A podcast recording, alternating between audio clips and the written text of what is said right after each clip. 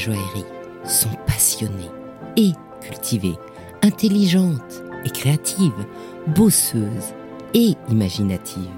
Elles sont brillantes. On imagine le monde des bijoux comme un secteur léger et opulent. La réalité est autre. C'est un monde qui exige l'excellence dans tous les domaines, un monde de travail acharné, des artisans d'art aux mains de fées aux groupes internationaux à la puissance supranationale. Le monde des bijoux, c'est aussi une certaine image de la France qui s'impose depuis le XVIIe siècle. Et dans ce monde protéiforme, les femmes ont dû se sertir une place. Et elles ont réussi parce qu'elles sont brillantes. Dans ce podcast, Brillante, je vous fais découvrir non pas l'envers du décor, mais la réalité du monde joaillier au féminin en interviewant les femmes de la joaillerie. À chaque fois, je leur demande un conseil pour une jeune femme qui serait tentée par ce monde où le scintillement de vitrine cache l'exigence du travail et de l'investissement personnel, pour que la prochaine génération se prépare ainsi à devenir brillante. Aujourd'hui, je suis avec une femme brillante, Valérie Messica. Bonjour Valérie. Bonjour. Bien sûr, on va te présenter, même si tout le monde te connaît. Donc, première question, quel est ton plus ancien ou ton plus joli souvenir de bijoux? Euh, Je pense ma grand-mère. Euh, je voyais ses mains et elle avait une chevalière et, euh, un beau bracelet. Et, quand je pense à elle, je pense à ses mains et à ses bijoux. C'était comment ces bijoux? Elle avait une améthyste et des bijoux en or jaune et un bracelet un peu comme de la maille, de la côte de maille. Donc en fait, c'est c'est pas forcément le souvenir d'un bijou pour moi, mais le bijou de une gestuelle associée à quelqu'un que j'aime, mais beaucoup. Et c'était de l'or jaune et c'était très souple, je suppose. Ouais, très souple, absolument. Il y avait une chevalière très forte, très euh, comment dire, avec beaucoup de caractère. Et le fait qu'elle le portait au petit doigt, c'était un, c'est comme si sa gestuelle était aussi guidée par sa chevalière, je sais pas. Et, euh, et le bracelet, c'était très souple comme un bijou de peau. Très intéressant les bijoux de peau. D'ailleurs, il y a eu Adeline Monnier qui était la brillante euh, qui faisait des bijoux de peau dans la saison 2.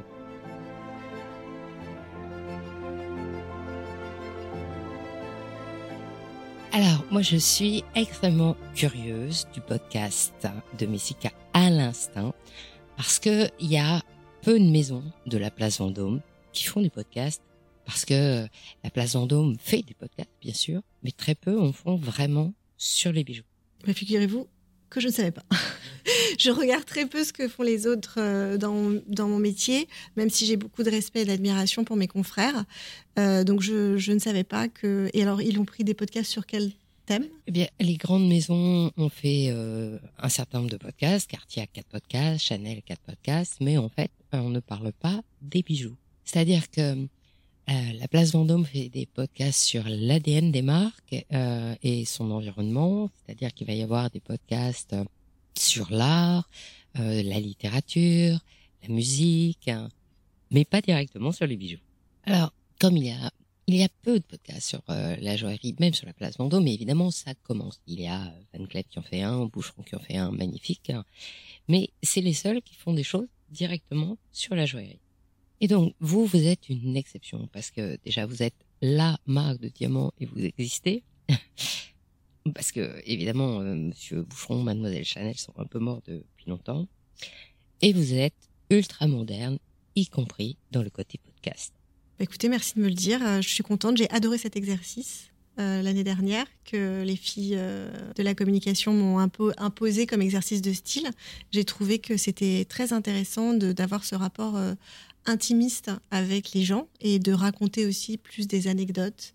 Euh, et c'est souvent dans les anecdotes que les, choses se font finalement. Et qu'elles se révèlent. Moi, j'ai adoré vous écouter, écouter votre papa. J'ai adoré vous écouter, vous. Oui, et c'est ça la force d'un podcast. C'est justement, on a l'impression d'être proche de la personne qu'on écoute, sans forcément la connaître. Parce que du coup, on avait l'impression d'être avec vous. Exactement. C'est comme avec Pierre Hermé, on voit beaucoup de choses, mais là, on l'attendait pas sur euh, le bijou de la galette, en fait. Et puis, bien sûr, il y avait l'ingénieur qui travaillait à la production. Et là, effectivement, l'entendre, c'était autre chose. Ah oui, un grand monsieur qui aujourd'hui nous a aussi permis de grandir euh, si rapidement.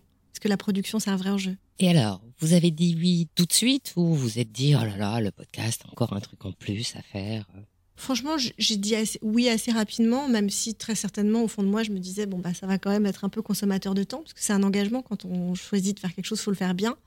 Mais euh, ça a été aussi l'occasion de, de, verser aussi une petite larme entre mon père et moi euh, pour faire le point sur des choses et de se passer des messages. Et avec les autres? Et avec les autres, bah, j'étais euh, bah, ravie de ce podcast avec Pierre, qui est quelqu'un que j'estime et que j'aime énormément avec aussi Monsieur Loufrani, dont je connaissais aussi le papa. Euh, je pense que c'est hyper intéressant comme objet, euh, ce smiley, dans notre culture aujourd'hui. Et comme je revendique d'être une joaillerie de mon époque, bah, c'était un exercice que j'ai adoré faire aussi.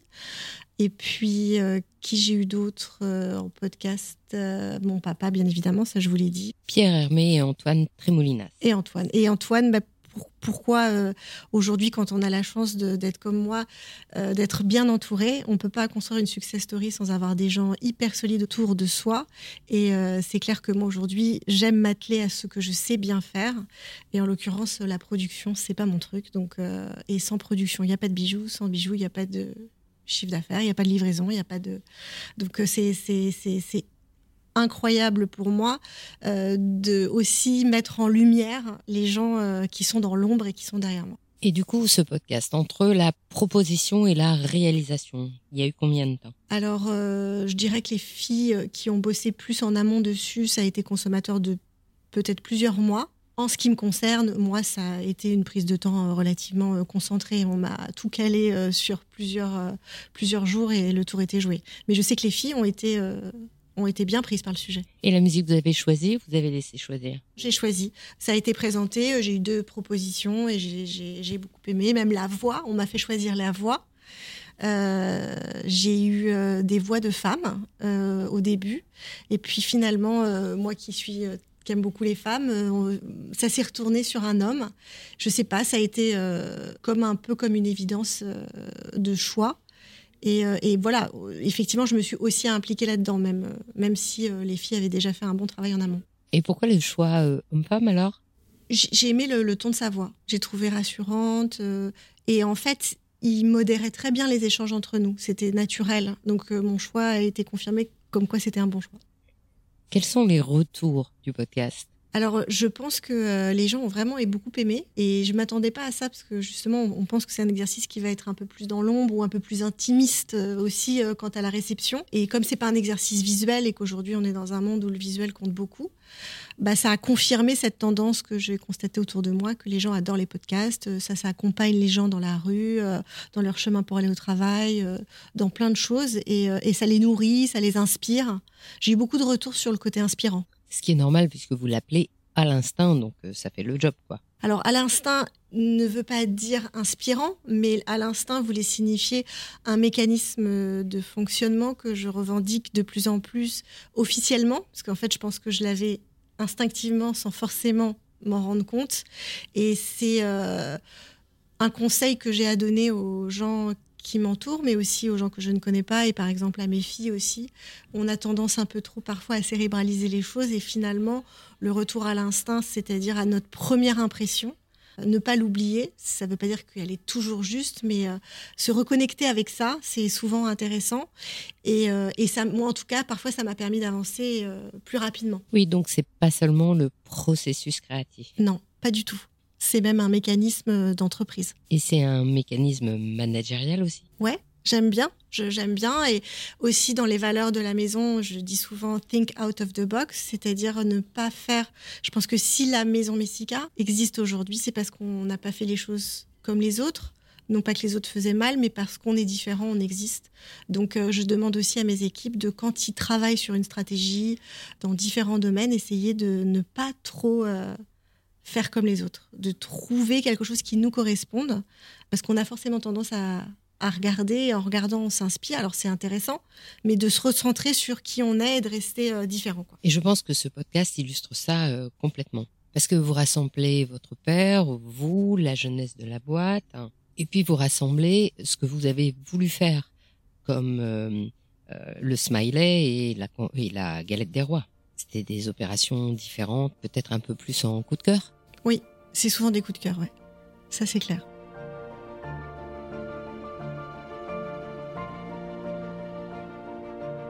Et donc maintenant, on va parler de Messica.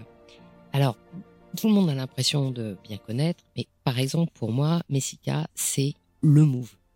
Alors je sais que chacun y met ses significations. Moi j'ai trois enfants, donc les trois diamants qui qui bougent dans le mood, évidemment ça me parle. Euh, c'est quand même un bon départ, non le move? Ah oui oui, non je lui dois beaucoup au move. Maintenant le move c'est pas une collection, c'est même presque une plateforme de marque. C'est-à-dire j'ai tellement de références et de modèles et de styles et de prix différents que c'est pas. Le move, c'est ce qui move. C'est ce qui move, exactement. Et ça va bien à la dynamique de la maison parce que on est en mouvement tout le temps. Euh, et puis on est pour les femmes en mouvement et pas que d'ailleurs, aussi les hommes maintenant, parce qu'on a ouvert la gamme sur les hommes aussi, qui marche plutôt très bien. Je pense que je lui dois beaucoup à cette collection parce que vous pouvez pas revendiquer à être une marque si vous n'avez pas un modèle que les gens reconnaissent sans forcément savoir d'où ils l'ont vu ou qui est derrière cette marque. Donc euh, effectivement, l'écriture de ce modèle étant reconnaissable et c'est ce que j'aime le plus aussi, c'est de m'amuser à tirer, à le décliner en fonction des, des, thèmes, des saisons, des styles, des univers différents, de voir à quel point il est euh, stretchable. Oui, il est modulable complètement. Bah, D'ailleurs, il faisait aussi partie euh, de la surprise de la galette des rois. Absolument. C'est la preuve qu'il se décline dans tous les ordres, dans tous les certis, dans tous les numéros. Mais l'important surtout, c'est que ça bouge. Donc c'est peut-être le symbole de la société, euh, et de ce qui évolue, euh, et de la liberté, peut-être. C'est peut-être le symbole de la liberté de cette euh, société que vous avez créée. Ah oui, la liberté, c'est une valeur qui est importante pour moi. Et je pense qu'il y a beaucoup de liberté dans cette, dans cette aventure. Je pense que j'ai eu beaucoup de chance d'avoir les mains libres sur des choses et, sans, justement, une fois de plus, avoir à penser à comment me fournir les diamants, combien j'allais mettre de carats. Je, je, on m'a pas mis dans un, dans un coin où je ne me suis pas mis dans un coin où j'étais enfermée entre quatre côtés. quoi. J'ai eu mon père qui m'a beaucoup aidé puisqu'il me permettait d'avoir des diamants facilement, euh, en confier.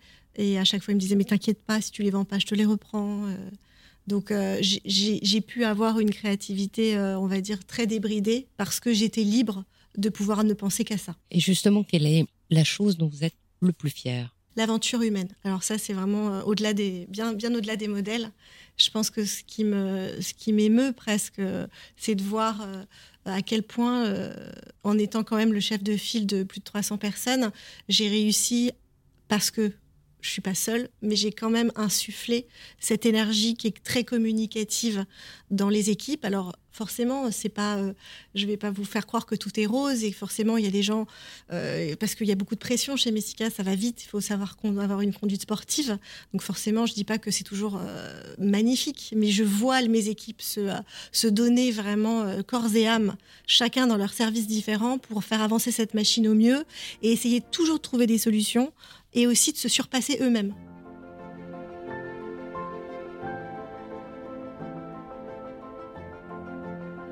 Alors, Messica a un positionnement extrêmement différent.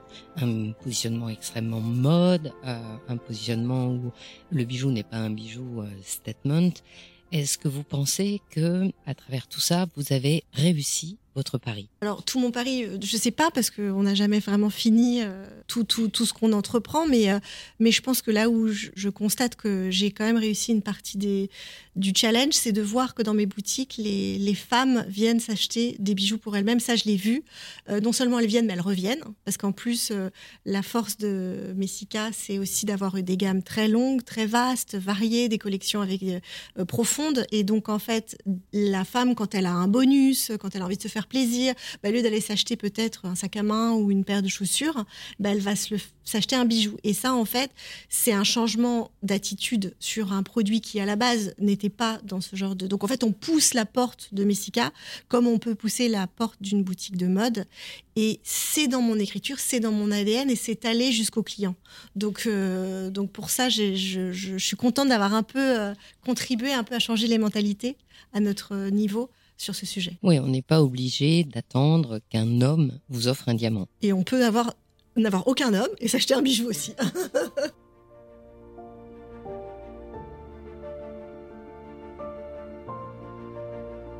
Et vous parliez de vos filles. Est-ce que elles ont elles aussi un bijou préféré? Bah elles sont déjà super fières. Elles regardent tout le temps mon poignet pour savoir si j'ai euh, le bracelet Noah ou le bracelet Roman euh, à mon poignet. Elle me suit pas mal dans le travail. Donc euh, souvent, je vais voir les boutiques et elle regarde la collection qui est le plus vendue. Elle voit qu'est-ce que les femmes portent. Parfois dans la rue, elle voit des femmes qui portent le nom de leur collection. Euh, elles ont même vu des femmes. C'était très drôle d'ailleurs. Ma fille de 9 ans a remarqué une bague en disant Maman, maman, elle a une bague Messica. Et en fait, c'était une bague pas connue de la collection. Je pensais même pas qu'elle la connaissait. Et plutôt dans une gamme assez, euh, assez chère. Et donc, en fait, mon mari va voir la femme et dit ah, vous avez une très belle bague. Et on voit la femme un peu gênée et elle dit Ah oui, c'est une bague inspirée d'une marque que j'adore, euh, Messica. Et donc c'était inspiré. donc on voit aussi des copies. bon, bah, à ce niveau-là, c'est aussi un hommage. Ouais, ouais, ouais. C'est vrai. Non, non, il faut, le, faut savoir le prendre aussi comme ça. Ça prouve que l'identité artistique est très, très forte. Ouais, absolument.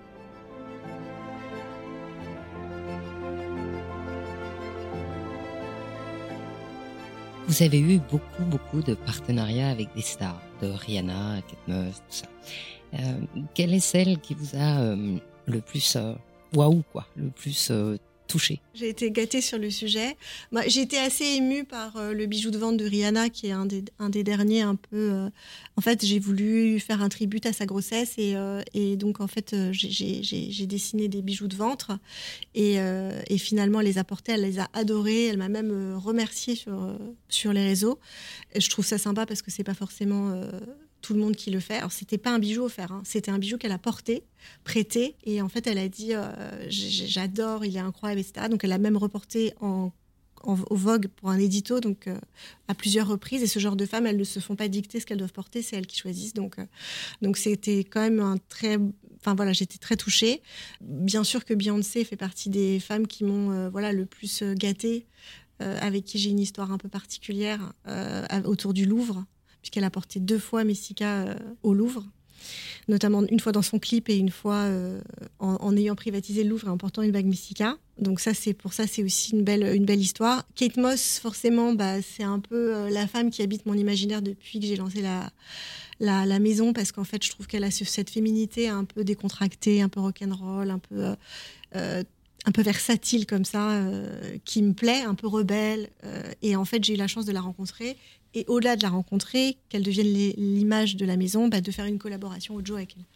Donc ça, c'était vraiment très cool. Et enfin, j'oublierai pas non plus ma collaboration avec Gigi Hadid, qui marque une étape des 10 ans de cette collection iconique du Move et qui a été un carton.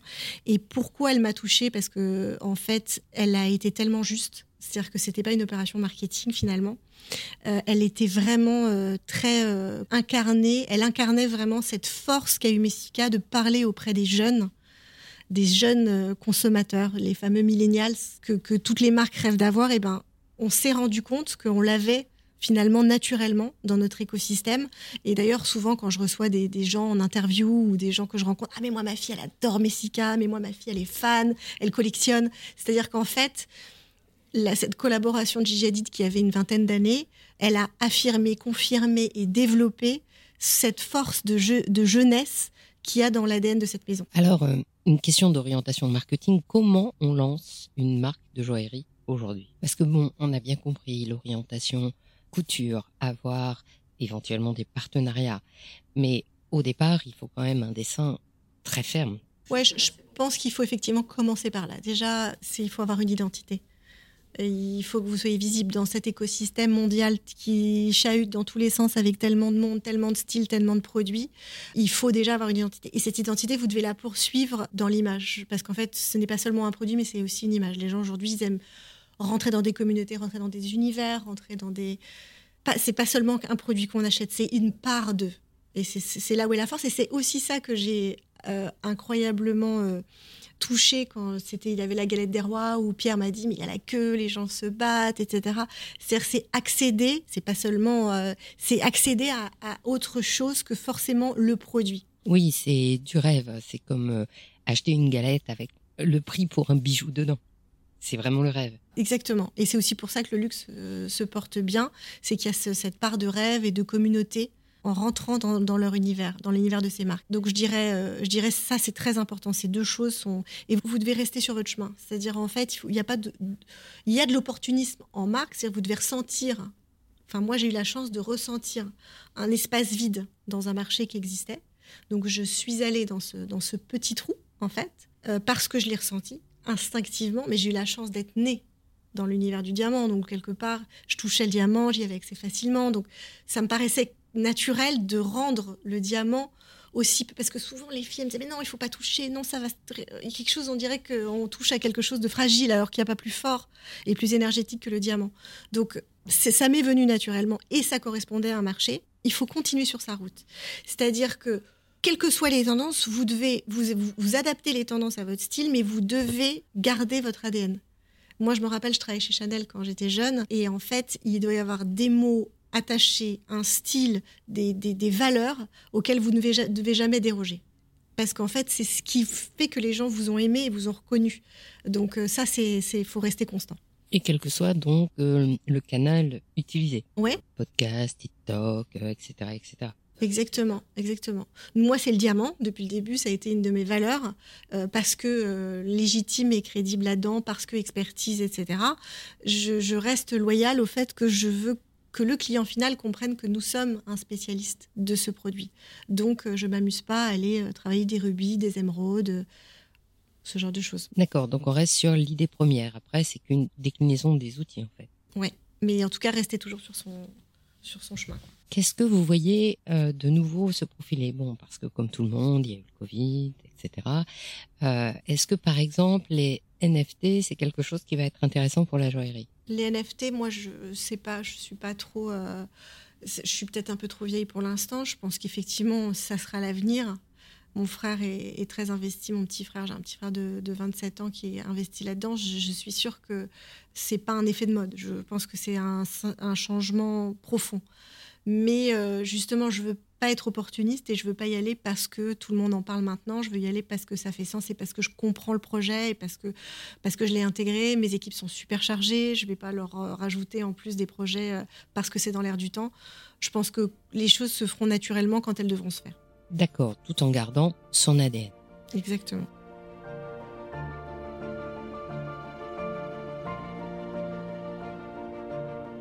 Dans tout ce que vous faites, Qu'est-ce que vous préférez? Bah, j'aime, j'aime créer. Définitivement, j'aime créer, mais c'est pas créer des bijoux, c'est créer plein de choses. Hein. C'est, euh, c'est euh, dessiner euh, un nouveau concept de boutique, ça va être conceptualiser ma prochaine campagne de publicité. C'est, c'est tout ce qui est autour de, de, de, la créativité. Et dans tout ce qui est autour justement de la créativité, qu'est-ce qui est le plus difficile ou le plus fun? Euh, ce qui est génial dans la créativité, c'est qu'il faut laisser un peu passer parler son enfant libre un peu. C'est le truc aussi qui vient un peu à l'instinct, pour en revenir au podcast. C'est le truc qui vous arrive un peu comme un flash. Et c'est ça qui est amusant. Il faut, euh, ça vous arrive pas forcément euh, autour d'un bureau. Hein. ça peut vous arriver dans votre voiture, dans le lit le soir. C'est un peu comme l'ordinateur. Les yeux sont un ordinateur en fait, et vous capturez toute la journée des images, des images. À un moment donné, il y a quelque chose qui vous vient et il faut savoir le lire et le détecter. Et qu'est-ce que vous aimeriez qu'on vous souhaite? Bah, La santé, hein, déjà. J'ai envie de dire, c'est quand même ce qu'il y a de plus important, de continuer à, vivre de ma passion et de essayer de, transmettre cette passion euh, aux gens.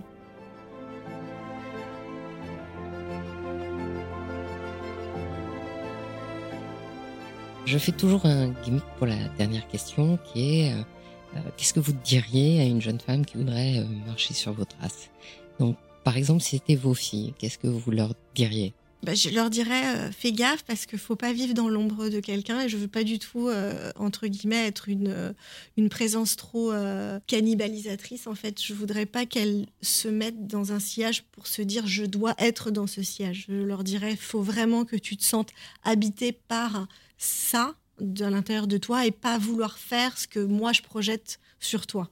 Ce qui n'est pas forcément facile parce que quand on est parent, bah forcément on fait des projections. Euh, et je leur dirais connecte-toi à ce que toi tu as envie de faire. Et si c'est ça, alors là, sky is the limit, mais trouve d'abord vraiment ce qui t'anime en fait au plus profond de toi. Et après? Et après envole-toi. Eh bien merci beaucoup Valérie. Merci à vous. Au revoir. Au revoir.